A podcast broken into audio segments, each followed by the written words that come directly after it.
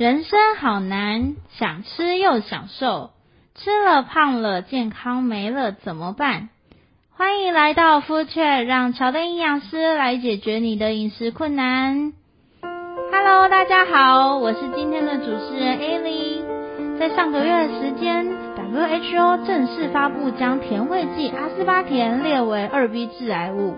当下就有很多个案或是朋友都来问我说，代糖是不是不能吃？觉得很恐慌。那今天就先邀请 Crystal 来跟我们讨论一下对这个新闻的看法。大家好，我是 Crystal。很好奇，Crystal，你平常会使用代糖吗？会啊，我平常呢也会喝一点饮料，但也会怕糖分太多就会让身体的负担太大，所以有时候我也会选择零卡的。那 WHO 将阿斯巴甜列为致癌物后，你后来还有继续选择这些零卡的饮料吗？会不会觉得怕怕的？相信大家一看到致癌物，一定会觉得哦，好像很可怕。但其实致癌物它是有分等级的哦，数字越小就代表致癌度是越高的。那第一级就代表确定会对人体致癌，像是有烟啊、酒，然后还有加工的肉品。然后二 A 代表是对人体的致癌风险较高，像是有红肉，还有高温油炸的释出物。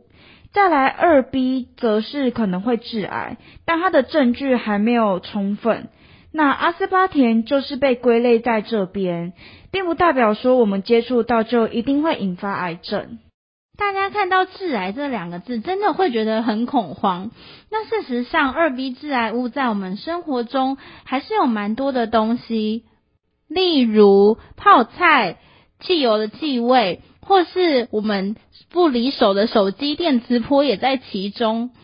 是啊，那 WHO 主要是想要提醒我们是有疑虑的，目的是希望大家不要过度的去使用，所以我们不用太紧张。没错，而且代糖虽然有这些疑虑，但精制糖吃多了也会有老化跟失智的风险。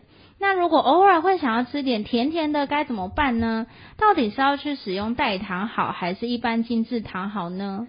我想这应该是蛮多人都会有的疑惑。但其实精制糖它和代糖一样，对身体的危害是一样大的。那 WHO 建议每日额外添加精制糖要小于总热量的百分之五，大约是三到五包的糖包，对身体健康比较没有伤害。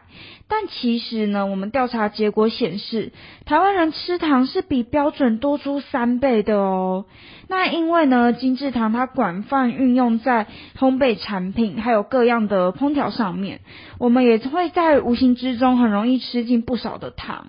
对啊，糖真的是无所不在，像平常很常吃到的吐司、馒头或烧烤上涂的焦糖啊，西式的猪肋排或台式的控肉，其实都会无形当中吃到精致的糖。没错，还有现在人手一杯的饮料也是一样。所以事实上呢，我们精制糖是相较于代糖更容易接触到的。我们常常没有刻意去吃，就蛮容易会超过标准了。真的，很多人会觉得点饮料三分糖就已经算蛮低的，但其实一杯七百 CC 的饮料，尽管它只有点三分糖，但就已经有五到六包的糖量。已经有超过一整天的建议的糖量，对，那更何况就是喝全糖的人，他可能就会喝到十二包以上的糖，更甚至更多。对啊，而且我们对于代糖比较没有那么熟悉，所以在接触到它的时候，我们会特别的谨慎小心。但因为糖我们已经耳熟能详，加上我们味蕾已经有点习惯它的存在，我们会更容易去忽视掉它对我们身体的影响，其实也是很大的。那研究结果证实呢，过多的精制糖它是会容易增加我们罹患癌症，还有心血管疾病的风险的，像是有乳癌啊、大肠癌、三高等等的问题。所以，我们反而是要在这两者中找到平衡。我们最终还是要回归到到底要吃到多少的量，才不会适得其反哦。嗯，所以一般精制糖有建议上限这个摄取量。那代糖的安全使用量有有特别建议吗？代糖它也是有安全使用量的哦，甚至这次报道出来，安全量其实依然是维持在每天每公斤体重四十毫克以下。那举例以一个七十公斤的成年人来说，如果没有从其他的食物来源摄取到阿斯巴甜，一罐含有两百到三百毫克的阿斯巴甜饮料，每天是需要喝到九到十四罐以上，它才会超过我们可以接受的每日摄入量的。那一般像是在零卡饮品啊、果冻、口香糖中比较会接触到代糖，但因为它本身的甜度比较高，所以在产品中的用量也不会到很大。我们只要留意在安全使用量的范围内，就不用太担心哦。嗯哼，所以糖和代糖的对健康的风险是差不多的，最重要的还是留意使用量。因为代糖的甜度很高，用量不需要太多，所以其实不用为了避开代糖，反而去增加一般精制糖的摄取。没错，针对这个部分呢、我觉得我们如果能够降低对于糖的依赖性，当然是最好的。但偶尔真的很想吃甜的时候，我们可以优先选择比较天然的，像是果寡糖、赤藻糖醇、山梨糖醇，还有木糖醇。那最近常会听到某些甜点啊，它会主打它使用的是海藻糖，强调天然健康的糖。那 Crystal，你对这件事情有什么看法呢？我最近也超常听到的，嗯，甚至因为它主打这样，它的价格真的还是不便宜。真的，但其实是因为它的甜度比较低，吃起来没有那么的甜，所以才会让大家觉得比较健康。事实上呢，它的热量还有组成和一般的糖是没有太大差异的，不代表影响性会比一般精致糖小哦。而且也可能因为海藻糖的甜度低，吃起来要有一样的甜的口感，需要加更多。那无形中其实有可能会吃得更多。那相信大家对糖有多一点的认识，不管是使用代糖或是精致的糖，都是用量最重要。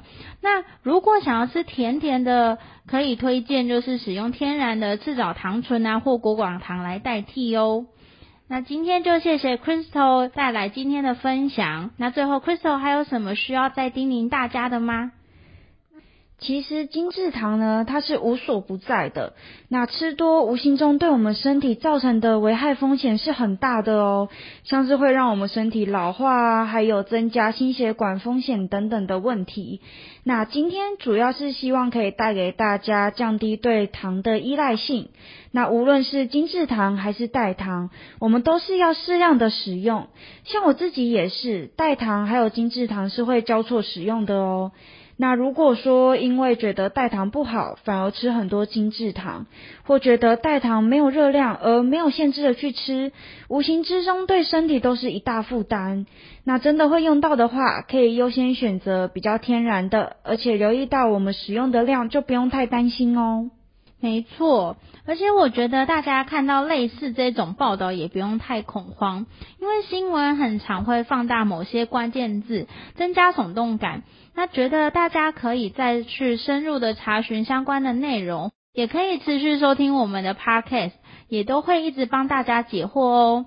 那大家也可以关注乔登粉丝页，近期也会有分享饮料怎么喝的主题。那粉丝页的链接会放在下方资讯栏。那我们是乔登营养师，希望能带给大家正确的营养观念，以及解决生活上的各种烦恼。我们下次见喽，拜拜，拜拜。